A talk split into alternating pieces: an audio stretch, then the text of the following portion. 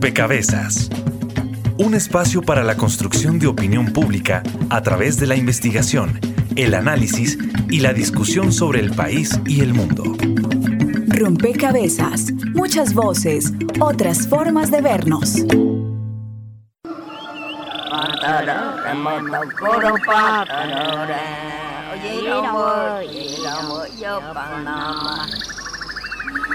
Como indígena por naturaleza, somos conservadores. Nosotros nacimos con ese don, por eso estamos aquí entre la hierba, los árboles, ¿sí? Esa naturaleza no nos va a cambiar nadie de conservar.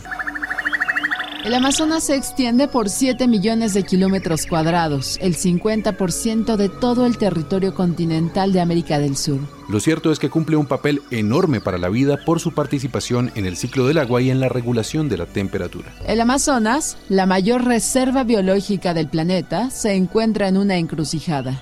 La selva tropical más extensa y rica del mundo está amenazada por la acción del hombre.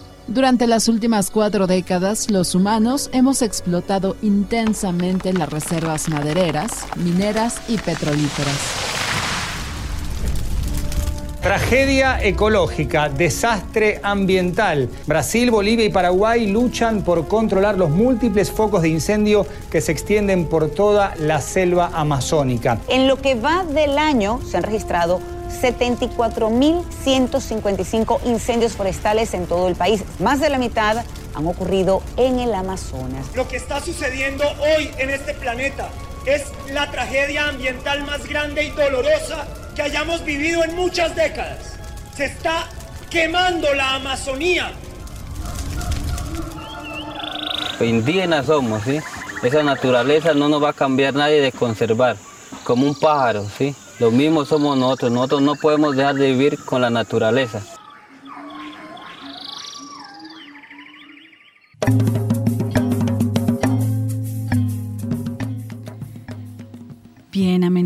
Por la acción del hombre y escuchábamos también testimonios de comunidades que habitan la Amazonía y nos dicen nosotros no podemos dejar de vivir con la selva, con la fauna y la flora que allí existe.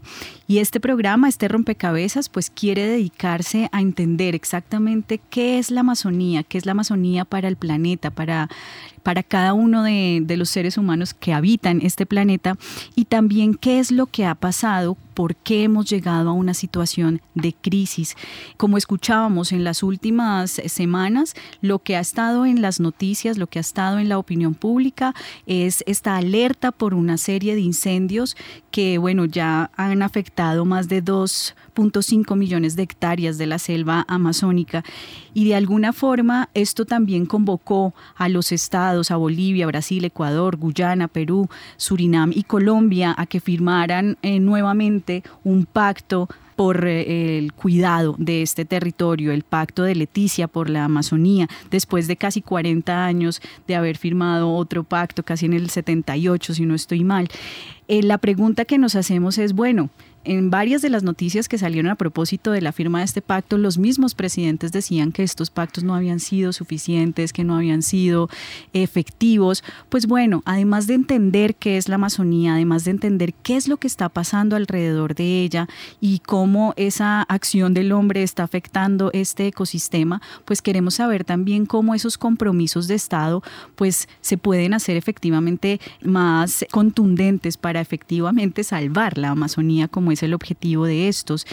En Colombia, la Corte Suprema ha declarado este territorio como un sujeto de derechos.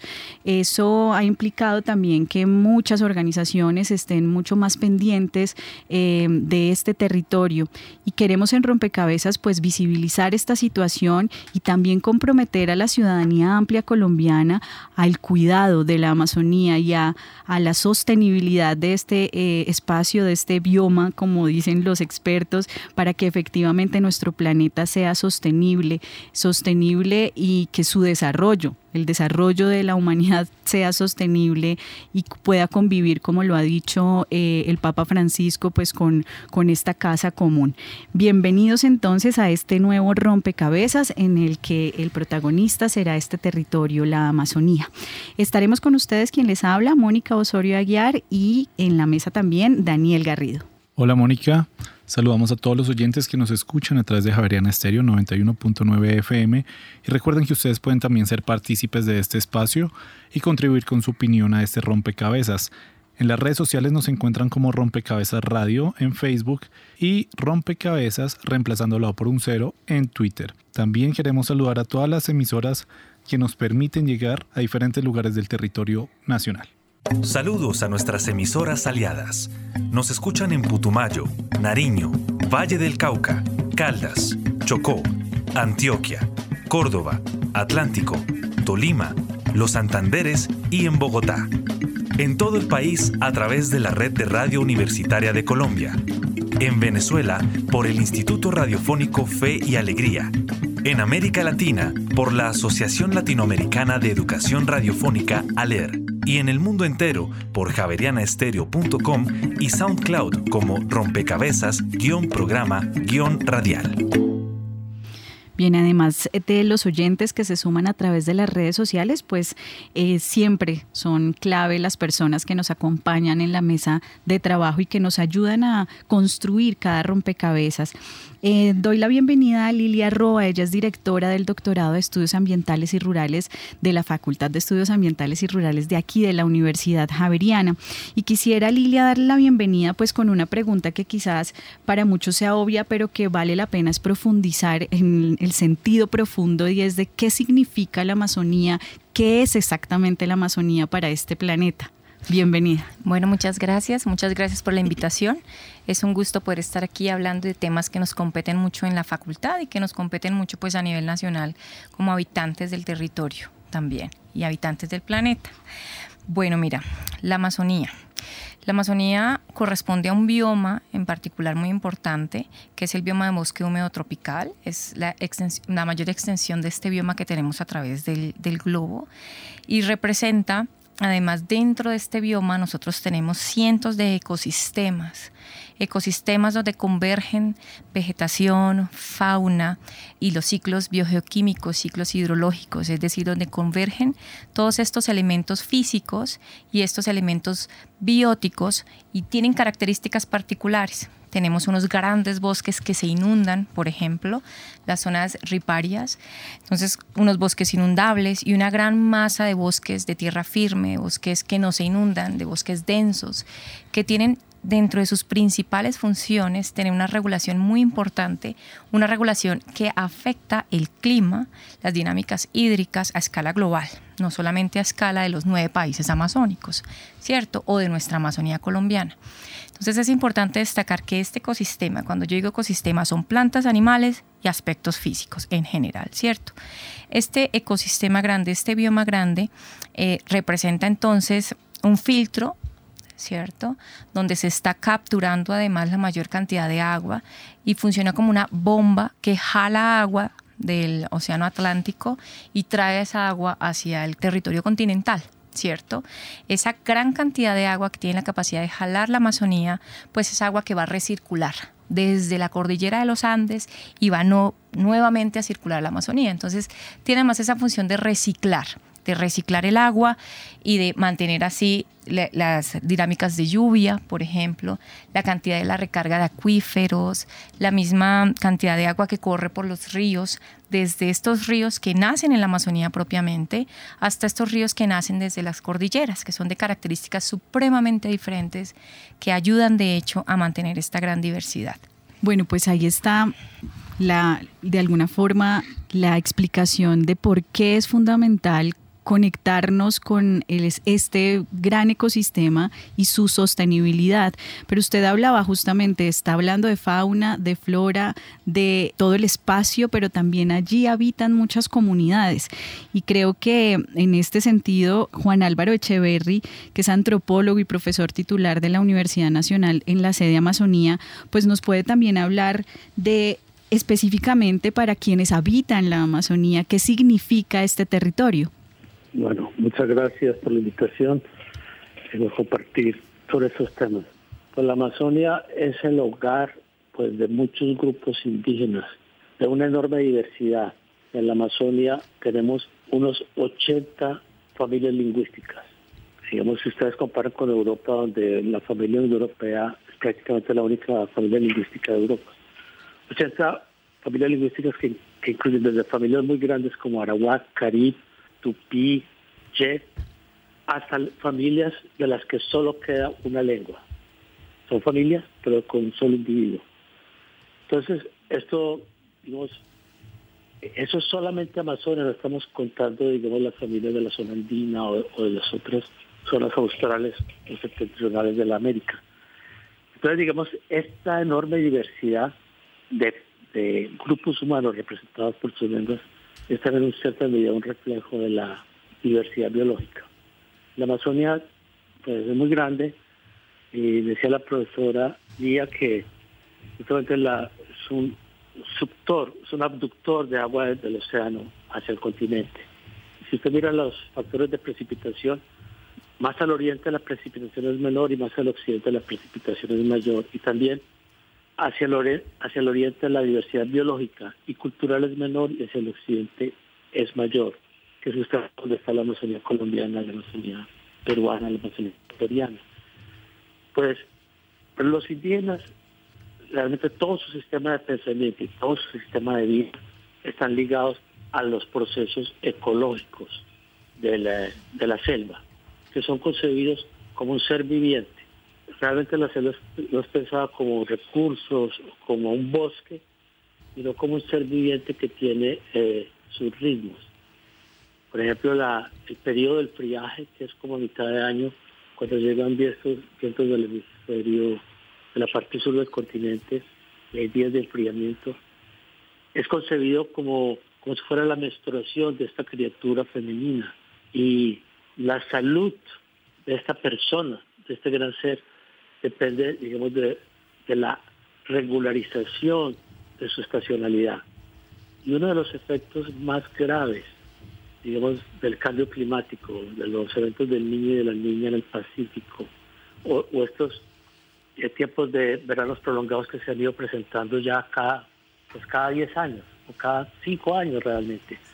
Eh, digamos, los efectos más graves del cambio climático son las alteraciones de la estacionalidad, es decir, la alteración de los ritmos de creciente y bajante de las aguas, de las estaciones secas y lluviosas que empiezan a afectar la fenología de las plantas, afectan la reproducción de los peces, afecta la reproducción de la fauna silvestre en una compleja cadena. Es decir, los cambios globales tienen efectos muy complejos y muy difíciles de, predecir sobre Amazonia. Juan Álvaro, usted señala algo muy, muy importante y es como de alguna forma esos tiempos han variado, ¿no? Y de alguna forma no permiten que haya un proceso de adaptación de la fauna, de la flora y también hay una alteración. Usted hablaba además de cómo el sistema de pensamiento de los indígenas entiende a la Amazonia como un ser viviente y hablaba de su estado de salud. Eh, yo quisiera mm, dar la bienvenida a Juan José Vieco, eh, que es profesor asociado de la Universidad Nacional de la Facultad de Antropología, con una pregunta, Juan José, que tiene que ver con este estado de salud de la Amazonía. Es decir, cómo ha sido ese proceso si se quiere, de deterioro del estado de salud de este gran ecosistema, de este gran ser, como lo ha llamado eh, Juan Álvaro. Eh, buenas tardes para todos, eh, muchas gracias por la invitación. En este momento, digamos, que aflora el problema y está muy mediatizado, el problema de la Amazonia, podemos fijarnos que esto pues, es un problema que viene ya de hace mucho tiempo tal vez desde los inicios mismos de la conquista y la colonización. Esta ha sido una tierra muy sufrida. Tal vez tenemos muchos mitos, eh, hay gente que lo quiere ver como un paraíso, eh, otros académicos incluso como Betty Mier lo ven como un paraíso ilusorio. Pero lo que es cierto es que ha sido una tierra en la cual se han ensayado propuestas y modelos de desarrollo que han sido completamente, digamos, depredadores del ecosistema.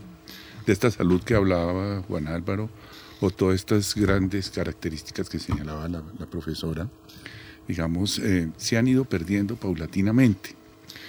La selva amazónica ha sido vista también como una especie de solución a los grandes problemas de la tierra. En Brasil, nosotros, eh, por ejemplo, en Colombia y en los países suramericanos, a veces perdemos de vista un poquito a Brasil. Brasil ha sido un país fundamental en la Amazonia, por supuesto, pero también en los modelos de desarrollo que los otros países, los países andino-amazónicos, han implementado sobre ella. Brasil fue el primer país que dijo, eh, vamos a colonizar la Amazonia para no hacer una reforma agraria. Nosotros seguimos ese modelo. En los años 50 y 60 se implementaron los programas de colonización Caquetá 1, Putumayo, en los cuales la selva se tomó como la forma en quitarle esa presión al problema de la tenencia de la tierra en Colombia. Como ustedes saben, en Colombia, por ejemplo, particularmente, el problema de la tierra siempre ha estado situado en el origen de los conflictos sociales y armados, lamentablemente. Se pensó en una primera instancia que de pronto en la Amazonia iba a ser un lugar donde se podía como comenzar de cero. Lamentablemente las mismas contradicciones que aquejan al interior del país se trasladaron a la región amazónica e incluso se potenciaron. En este momento, pues tal vez mm, si le preguntamos a cualquier colombiano, nos va a decir, no, la Amazonia es el sitio de las FARC, es el sitio del conflicto, etc. Eso, digamos, por un lado. Por el otro lado, ¿cuál ha sido la forma en que la modernidad ha implementado ese modelo de desarrollo? Ha sido un modelo en el cual se busca explotar los recursos naturales a cualquier precio.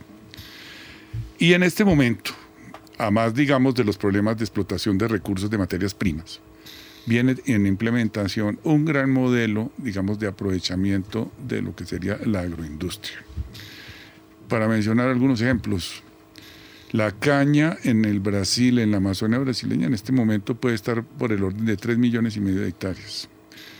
Eh, la palma aceitera en ciertos lugares de la Amazonia colombiana está tomando ya dimensiones bastante eh, devastadoras.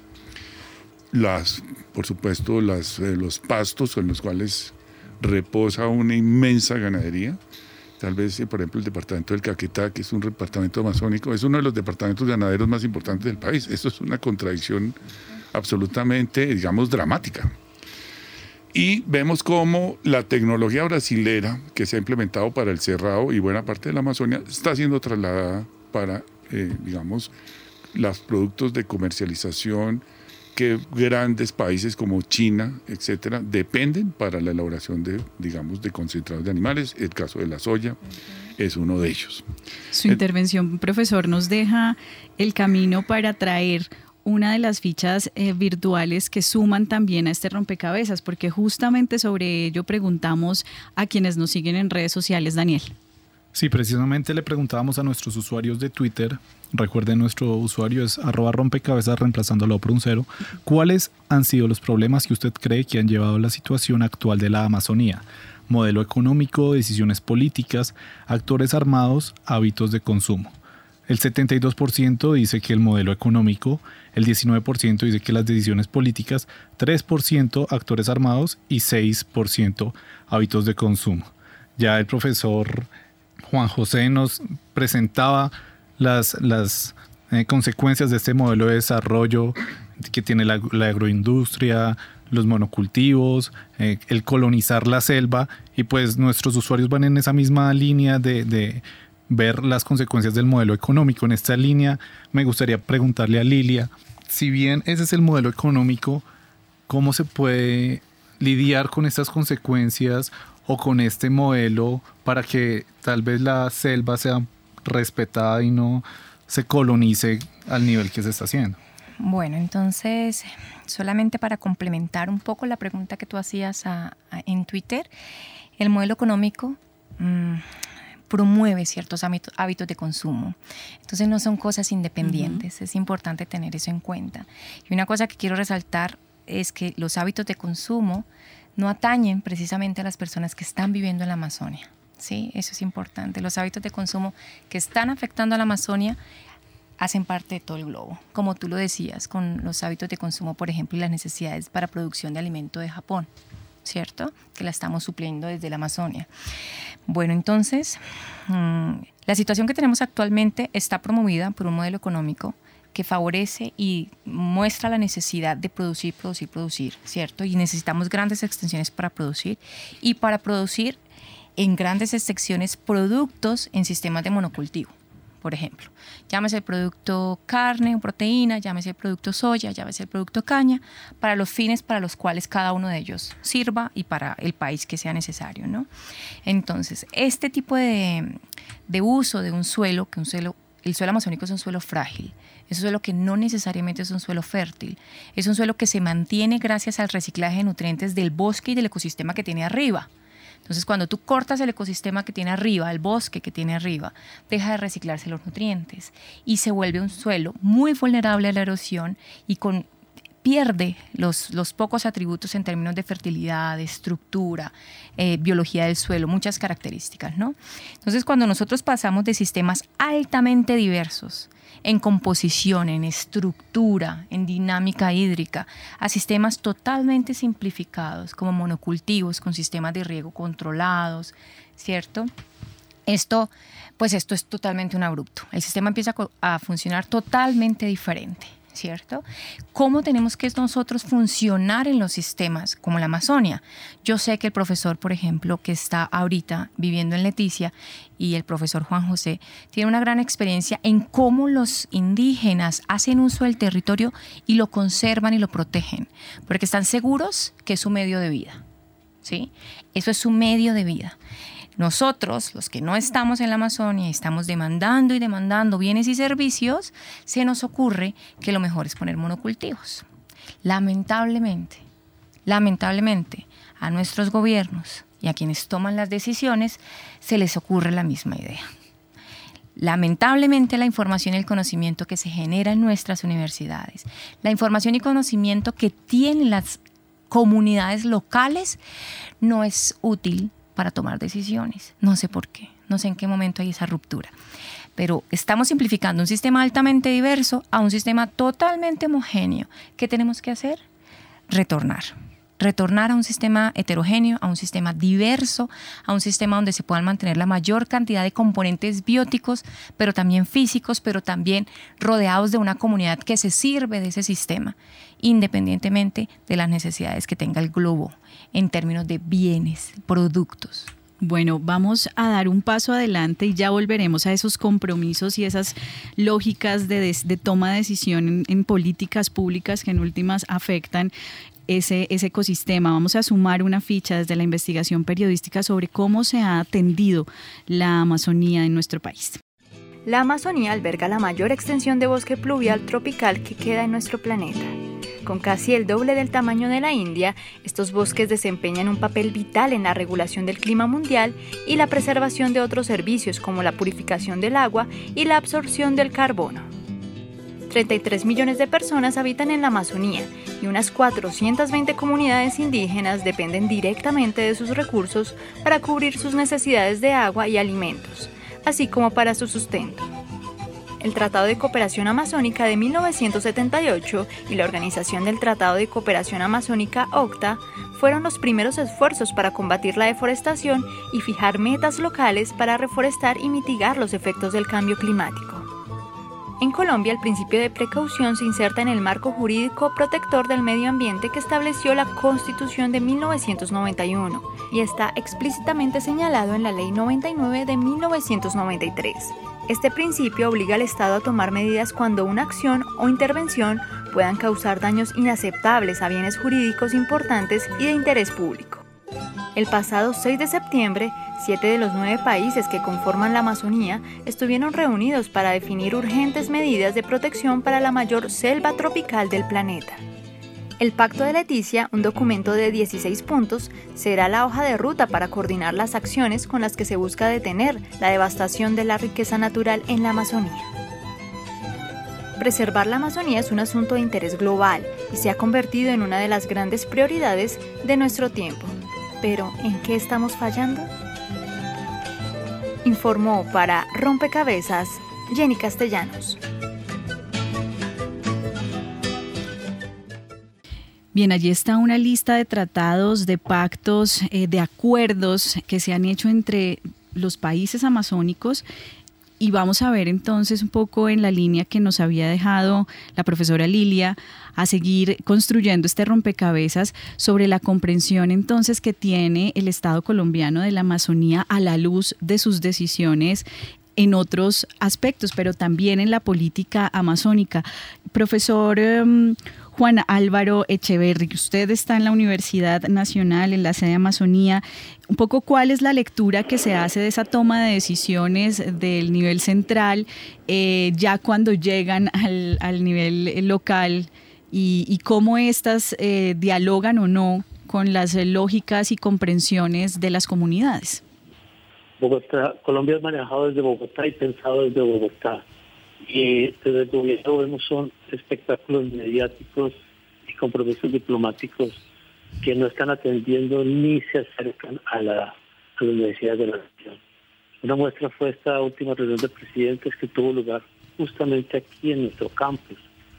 Y la elección del campus de la Universidad Nacional no fue porque se tratara de la universidad como un centro de pensamiento, sino porque les permitía a los del aeropuerto pasar al campus sin circular por las calles de Leticia. O sea, no querían exponerse a, que les dijeran algo, a que les mostraran una pancarta.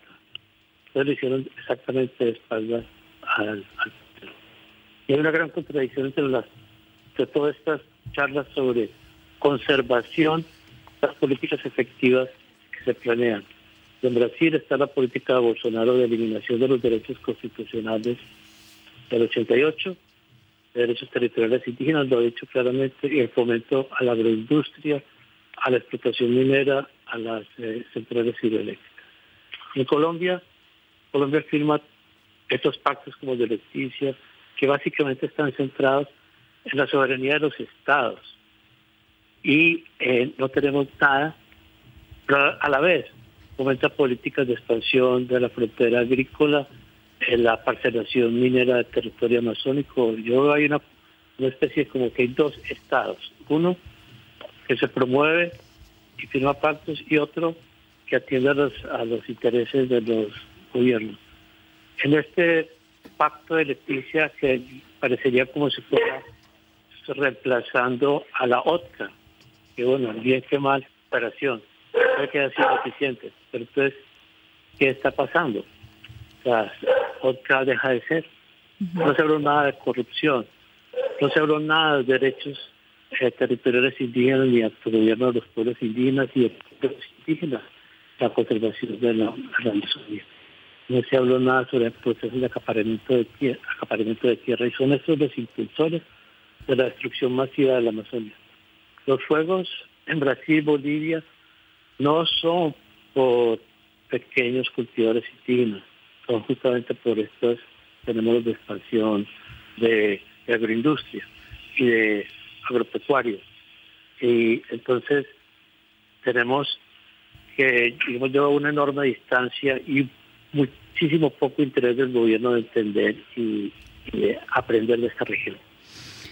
Profesor em, Juan José, en esta misma línea de reflexión, ¿Usted cómo lee de alguna forma esa acción, como ya lo decía, centrada en la soberanía de los estados? Cuando hemos, en, en lo que vamos del programa, hemos dicho que de alguna forma la Amazonía es, eh, implica a todo el planeta, ¿no? Y entonces concentrar esa acción en unos estados concretos que además no asumen los compromisos como los lo está señalando el profesor Juan Álvaro, de alguna forma cómo comprometer también a, a los demás estados, a los otros países, a las otras industrias, a las, a las multinacionales, porque como lo señalaba la profesora Lilia, la demanda viene de Japón, o de otros países, no necesariamente de quienes habitan la Amazonía? Pues realmente es algo extremadamente complejo. ¿Cómo conciliar los intereses de cada país en torno a objetivos comunes, como por ejemplo la salvaguarda de la Amazonia, la protección de los derechos territoriales de los pueblos indígenas, el tratar de, de pues por lo menos mitigar los efectos devastadores que tienen estas eh, políticas tan agresivas de conquista de la Amazonia a través de la agroindustria, a través de la minería, a través de, la, de proyectos eh, eh, energéticos, de hidrocarburos. Realmente, digamos, eh, en los años 80 hubo algún, eh, algún ensayo, alguna, digamos, eh, notoriedad en cuanto a diseño de políticas públicas dirigidas hacia la conservación, la creación de grandes parques nacionales y de los grandes macroresguardos de la Amazonia. Yo dudaría mucho que hoy fuera posible hacer algo así. En esas épocas todo el mundo exaltó, digamos, la política del presidente Barco de, digamos, de crear esos grandes parques y esos grandes resguardos. Lo que muchos nos preguntábamos, bueno, eso efectivamente, ¿cómo se va a garantizar en el tiempo? Porque una cosa es, digamos, la norma, y nosotros, lamentablemente, y todos estos países somos muy dados a lo normativo, pero en el momento de ejecutar y llevar a la práctica esas políticas públicas nos quedamos un poquito sobre, digamos, muy cortos. Entonces ahí, ahí tenemos, digamos, ya un primer problema, que esas políticas, por muy bonitas que sean, no se aplican. La política, digamos, eh, de actual, pues eh, yo veo que, digamos, eh, hay un, un completo olvido de lo que fue esta época digamos, eh, podríamos decir por lo menos a nivel normativo, una época brillante, donde digamos, se afianzó una política pública de conservación y, digamos, de protección de los derechos de los pueblos indígenas.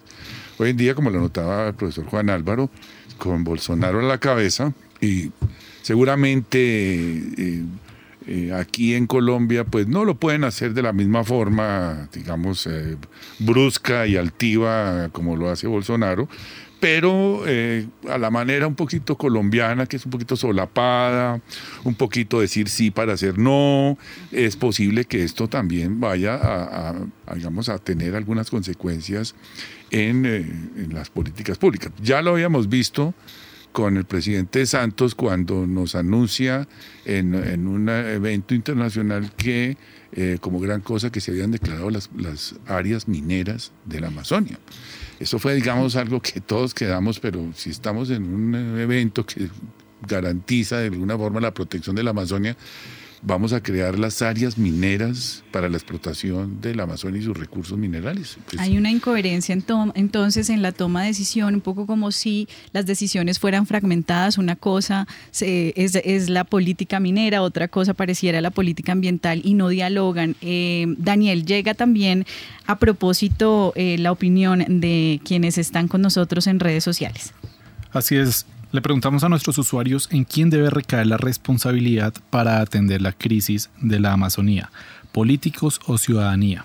68% dice que políticos y 32% dice que la ciudadanía.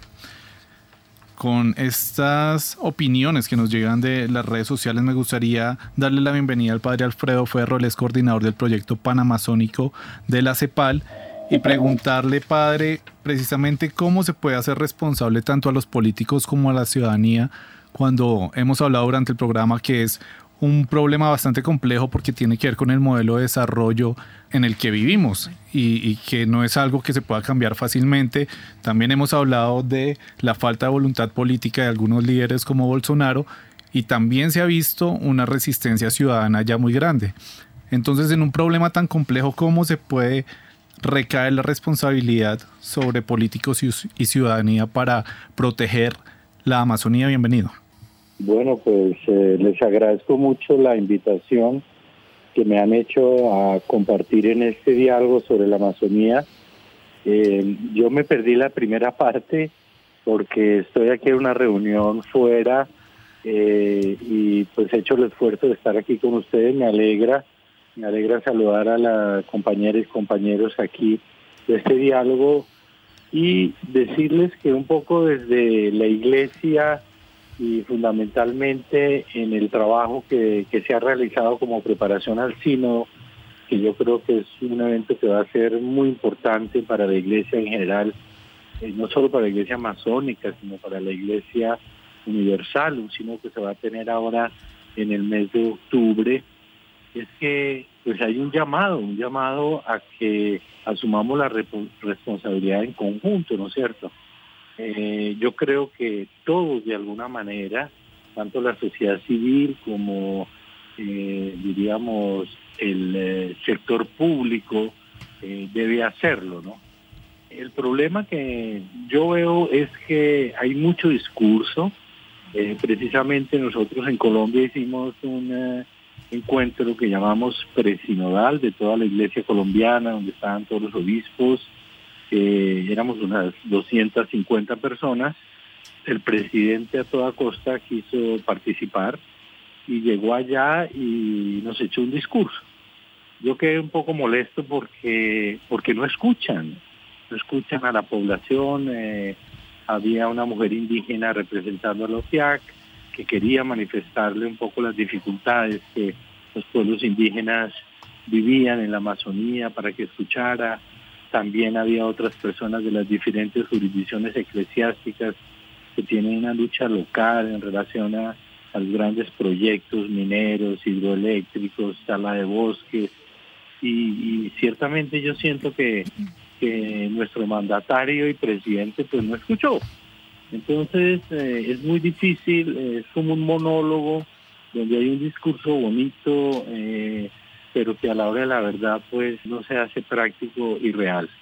Entonces alcancé a escuchar algo de lo que Juan Álvaro expresaba en relación al encuentro de los presidentes, donde también sentíamos que era una cosa muy artificial que a la hora de la verdad pues no sabemos si eso va a tener eh, alguna repercusión, ¿no? Y pues no voy a hablar de Bolsonaro ni de la situación de Brasil, que realmente pues es dramática.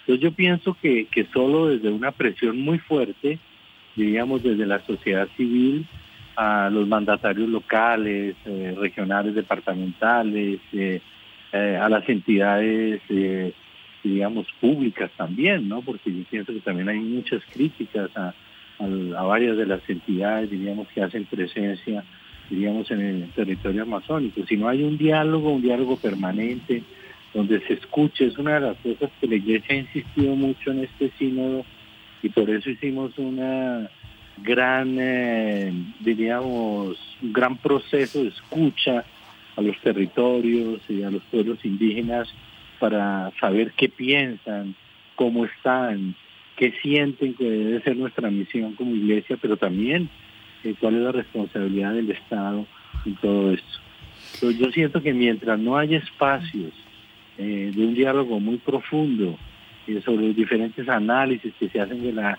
realidad amazónica, de los desafíos que tiene la Amazonía y sobre todo las amenazas que tiene el territorio, va a ser muy difícil que esas políticas públicas realmente se hagan concretas y efectivas eh, para la gente, en función de la gente, de sus derechos, de sus reivindicaciones, sobre todo pensando no, no solo en, diríamos, en, todo lo que está pasando ahora con las quemas, y, sino también en, todo este bioma que está profundamente integrado, ¿no? Como decía el Papa en la Laudato Si, todo está conectado y donde nosotros somos los grandes responsables o irresponsables muchas veces de lo que está sucediendo.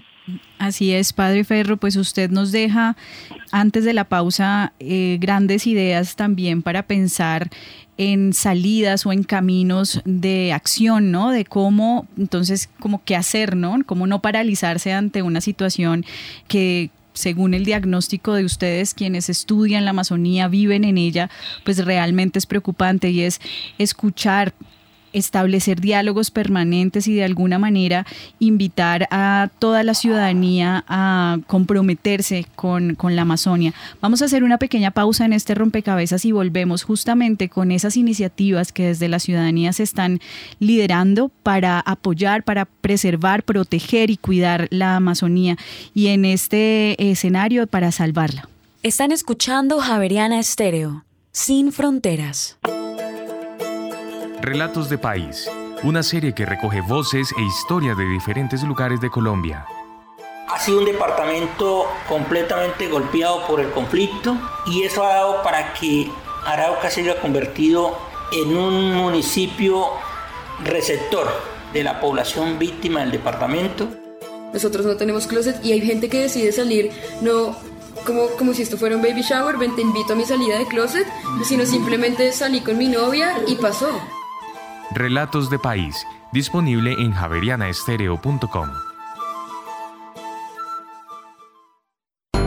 Bitácora es investigación, creación y análisis. Lo que hoy es el Altozano, esa terraza que está al frente de la iglesia, en la iglesia del siglo XVI es un cementerio. Pero además los edificios han hecho parte de la memoria de las comunidades que directa o indirectamente han tenido relación con esos lugares. El sexo no es solamente eh, eh, tener un órgano sexual eh, masculino o femenino, tiene que ver también con un sexo psicológico, un sexo genético. Bitácora, de lunes a jueves de 8 a 9 de la noche por Javeriana Stereo. Escucha conversación en tiempo de bolero. Dirige César Pagano, tradicional programa, es puro sentimiento. Disfrútelo a través de los 91.9 FM de Javerian Estéreo todos los domingos a las 8 de la noche y los miércoles a las 7. El bolero, el desfile de la caravana sentimental, según afirmó Carlos Fuentes.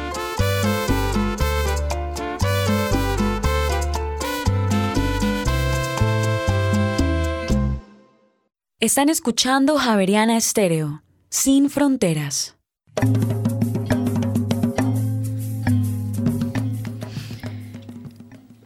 Bueno, estamos en Rompecabezas hoy conversando sobre la Amazonía, sobre lo que significa este bioma para el planeta, para cada uno y cada una de las personas que lo habita, sobre cómo el modelo de desarrollo ha venido teniendo unos efectos devastadores con este ecosistema y también sobre la necesaria disposición y voluntad de los estados, eh, no solamente de los estados amazónicos o de los países amazónicos, sino en general de todos los países del mundo para transformar las dinámicas y lógicas que están afectando esta selva tropical. Eh, la Amazonía también como un ser viviente que se conecta de manera directa con las comunidades que la habitan y que hace parte fundamental de esos sistemas de pensamiento, es decir, que no solamente es fundamental para, para la sostenibilidad del medio ambiente y del planeta, sino de unas comunidades específicas que entienden eh, a la selva amazónica como un ser que vive y que siente y cuya salud está afectada. Eh, cerrábamos el bloque anterior con la intervención del padre Alfredo Ferro, coordinador del proyecto panamazónico de la Conferencia de Provinciales de América Latina y el Caribe, eh, en el que se hacía un llamado a superar los discursos por parte de los gobernantes y de alguna manera tener una, una escucha más activa y a eh, facilitar unos diálogos permanentes con las comunidades que habitan la Amazonía para efectivamente encontrar estrategias de preservación, de conservación, eh, de cuidado eh, sobre este territorio. Y justamente, pues yo quisiera, padre Alfredo, que usted nos cuente un poco para entrar en esa línea de las iniciativas que se están dando ¿En qué consiste este proyecto panamazónico y de alguna forma cómo también pues desde la iglesia se está, se está impulsando esta idea del cuidado de la selva amazónica? Bueno, pues yo así en síntesis podría decirte que no es propiamente proyecto panamazónico de la Compañía de Jesús, sino servicio eh, panamazónico, servicio jesuita panamazónico. ¿Y esto por qué? Porque nos hemos dado cuenta que nosotros como jesuitas los que vivimos en Leticia, ahí en eh, la Amazonía colombiana, podríamos prestar un servicio de vínculo, de relación. Primero sensibilizando a, la propia compañía de Jesús, a los jesuitas, a las obras, a la iglesia en general y también, digamos, a la sociedad civil con la que estamos rodeados.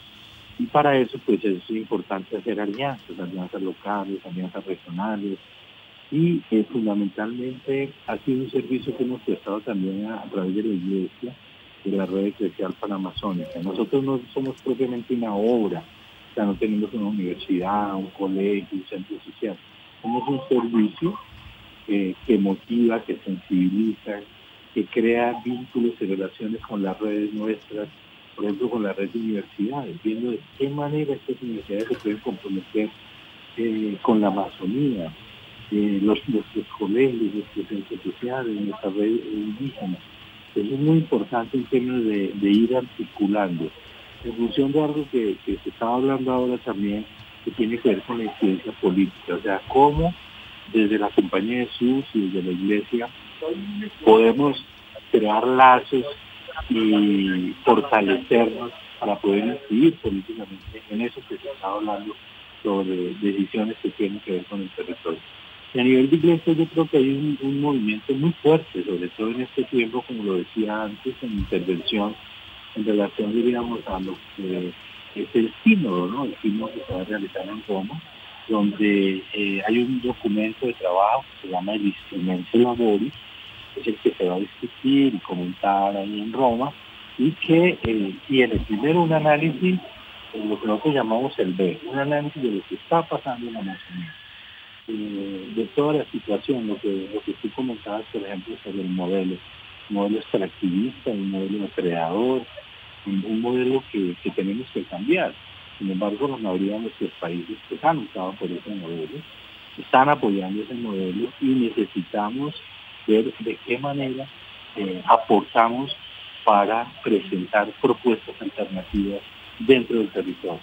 Yo creo que eso es fundamental, pero al mismo tiempo que ver toda esa realidad que estamos viviendo, digamos, en la Amazonía y toda esa problemática, no solo de, los pueblos amazónicos, sino también del territorio mismo, eh, haciendo un énfasis muy fuerte en la importancia de los territorios de la diversidad de las culturas, son más, son cerca de 400 pueblos indígenas, tenemos que respetar, que tenemos que acompañar, no podemos seguir imponiendo lo que se ha llamado la evangelización nuestra, sino eh, por otro lado trabajar en lo que nosotros hemos llamado un diálogo intercultural, que me parece que es algo fundamental. Pero por, otro aspecto, digamos, la iglesia está eh, proponiendo cambios, modificaciones en, su manera de estar. Eh, ya se habla de, pasar de una presencia del distrito a una presencia permanente, ¿no? Una pastoral de presencia, donde realmente convivamos y compartamos con nuestros pueblos y no simplemente visitamos para celebrar una misa, para unos sacramentos. Y, empezando por ahí, porque digamos hay otras propuestas en términos de los ministerios, de los servicios, se hablado de la posibilidad de los sacerdotes casados. hay muchas cosas. En los medios de comunicación solo han hablado de ese último tema, pero yo creo que hay muchos aspectos que la iglesia está planteando.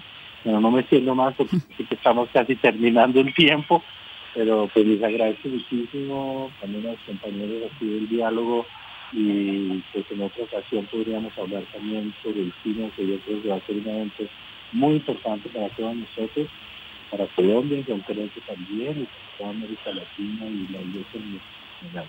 Padre Alfredo, pues muchísimas gracias. Sabemos que usted tiene otro compromiso, así que le agradecemos este tiempo. Continuamos acá en la mesa entonces conversando sobre ese rol también de, otros actores para la transformación de lógicas y quizás prácticas que afectan la Amazonía, que pueden contribuir a su cuidado. Usted señalaba, el Padre Ferro señalaba el rol de la iglesia, pero también hacía una pregunta y yo acá tengo tres académicos que seguramente eh, estarán interesados en decir también cuál es esa, ese rol de las universidades con este compromiso con la Amazonía, eh, cómo lograr hacer de sus investigaciones una, un insumo para la incidencia política. Lilia, ¿ustedes cómo lo ven desde, desde la Facultad de Estudios Ambientales y Rurales? Muchas gracias. Mira, desde la Facultad de Estudios Ambientales y Rurales y desde el programa amazónico javeriano, que también tenemos pues en nuestra universidad, estamos buscando y la meta principal es reconocer eh, los saberes locales reconocer los saberes locales y de alguna manera construir con esos saberes locales y en compañía de los locales estrategias de uso sostenible, estrategias alternativas productivas que puedan tener ciertos elementos o los elementos de la sostenibilidad, es decir, soporte económico, eh, permitir construir tejido social, pero además también tiene una retribución ambiental. ¿cierto? O sea, conservar. No necesariamente preservar en algunos casos, pero sí conservar. Entonces, ¿qué estamos haciendo? Nos sentimos responsables de que el conocimiento que se genere llegue a realmente alcanza niveles internacionales importantes, revistas científicas indexadas de muy buena calidad, pero sin embargo eso no pasa por nuestros tomadores de decisión. ¿Sí? No hay pues obviamente ellos no están ni invitados ni interesados a, leer este tipo de foros.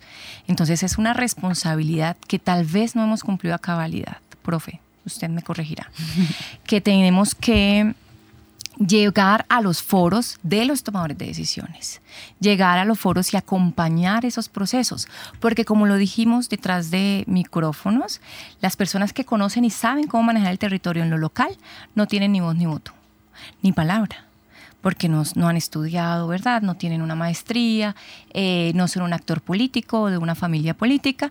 Entonces, en ese sentido, ¿qué tenemos que hacer? Los que de alguna manera hemos tenido el privilegio de lograr tener ciertos alcances académicos. Tenemos que estar ahí apoyando y alzando la mano para que esas personas, para que la voz de esas personas realmente tenga sentido. Llegar a los foros, salirnos de la universidad, lo hacemos. En la facultad lo hacemos, pero somos muy pocos. Tenemos que masificar esta, esta emoción de salir a la región, a la Amazonia, y trabajar con ellos y construir con ellos, aunque las decisiones que se tomen pues sean un poco contradictorias. Vamos a sumar una ficha en esta línea de iniciativas que nos permite reconocer también iniciativas que se están dando en el territorio y ya volvemos con ustedes porque desde la Universidad Nacional también hay mucho que se está haciendo. 7 millones de kilómetros cuadrados, 9 países. Una de las zonas más biodiversas del mundo está en riesgo. Es por eso que las mismas comunidades se empeñan por conservar sus territorios, su cultura e historia el apoyo de organizaciones es fundamental.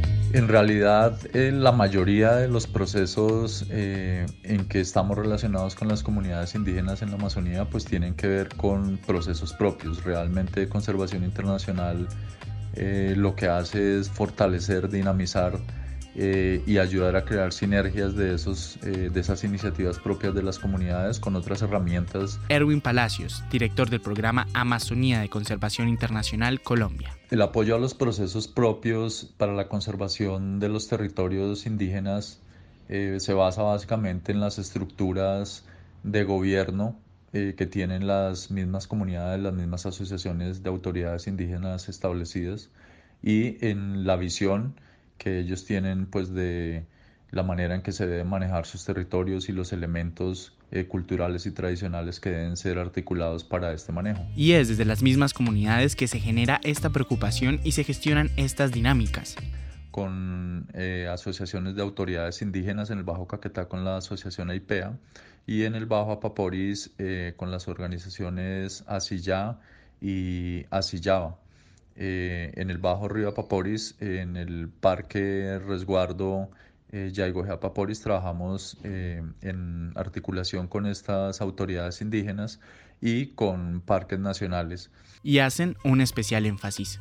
La participación de las mujeres en la gestión del territorio eh, consideramos que es muy importante y hemos dado preponderancia también, digamos, al apoyo que se da a los grupos de mujeres indígenas en estos quehaceres de las comunidades.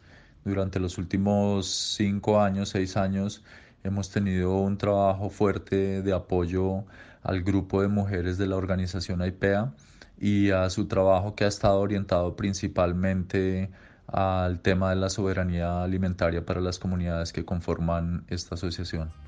Como este, hay numerosos procesos que se adelantan en esta amplia zona del mundo y que vale la pena reconocer. ¿De qué manera se podrían fortalecer para hacerle frente a esta situación? Informa para Rompecabezas Jenny Castellanos y Juan David Ríos.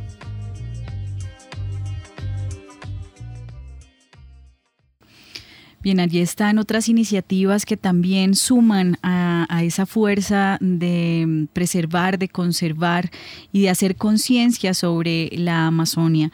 Eh, Juan Álvaro Echeverry y Juan José Vieco hacen parte de la Universidad Nacional, los dos en la Facultad de Antropología, y seguramente desde allí pues también se están haciendo acciones concretas para para contribuir con esta, con esta idea, digamos, de salvar a la Amazonía.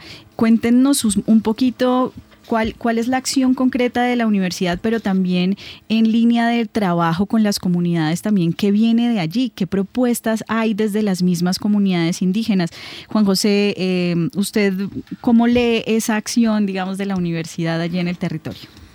Bueno, yo creo que es aprovechando esta coyuntura que estamos ahorita comentando, de, en que la Amazonia otra vez vuelve a ser el foco hay un interés, hay una coyuntura especial, las quemas, los exabrutos de Bolsonaro, etcétera. Bueno, eso tenemos que aprovecharlo para relanzar nuevamente la Amazonia. Yo sí creo que hay algo fundamental que nos falta. Las universidades que nosotros trabajamos eh, denonadamente, eh, tratamos de hacer nuestro trabajo lo mejor posible, etcétera, pero ¿qué pasa con las comunidades? Que realmente es el objeto principal, de la, mira que nosotros tenemos que tener. Yo no solo hablaría de los indígenas, hablaría en general de las sociedades locales, campesinos, seringueiros, eh, pobres de las ciudades, eh, los mismos indígenas, etcétera, los afro, digamos, tienen una convivencia con la Amazonia. Pero en las universidades tal vez no les damos esa, esa, esa importancia. Comentábamos con la profesora Lilia, por ejemplo, que no tenemos cómo validar el conocimiento de un sabio indígena, de un etnobotánico indígena, o afro, o campesino. Ese conocimiento tan valioso se está perdiendo o simplemente se está ignorando, se está invisibilizando.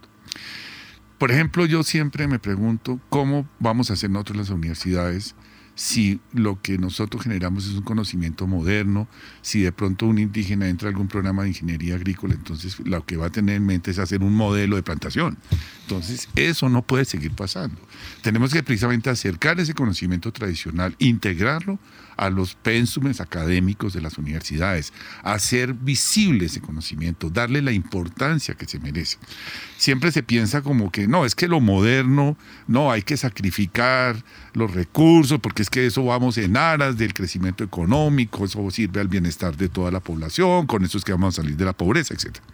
¿Y qué es el resultado? Cada vez somos más pobres, cada vez somos, digamos, una sociedad, un modelo fallido precisamente es el momento de revitalizar nuestros conocimientos y darle a las sociedades locales la palabra para que tengan, digamos, la forma de direccionarnos hacia otro modelo de desarrollo, hacia otro modelo de sociedad. Pues ahí están estos, estos mensajes que quedan en rompecabezas para su reflexión, para ustedes, los oyentes, las oyentes, y es justamente cómo volver a revitalizar ese pensamiento de las comunidades locales, como también desde nuestras prácticas entender que esos hábitos de consumo tienen un impacto en la producción y por ende en la Amazonia, y cómo también aprovechar este momento de oportunidad todos los actores que están, que están involucrados para hacer de la Amazonia un ser viviente presente y eh, permanente en la agenda pública para que efectivamente todas las acciones conduzcan a salvar la Amazonia. Muchísimas gracias. Queremos eh, agradecerles pues a ustedes por atender esta invitación, a quienes estuvieron con nosotros hasta este momento. Recuerden que estuvimos Mónica Osorio Aguiar, Daniel Garrido en la mesa de trabajo y en la producción de Rompecabezas, Jenny Castellanos, David Manrique y Juan Sebastián Ortiz. Rompecabezas, una producción del CINEP, Programa por la Paz, la Pontificia Universidad Javeriana y la emisora Javeriana Estéreo 91.9 FM. Rompecabezas, muchas voces, otras formas de vernos. Los paisajes sonoros de Rompecabezas cuentan con audios tomados de distintas fuentes. Para conocer el origen del material, diríjase a www.cinep.org.co.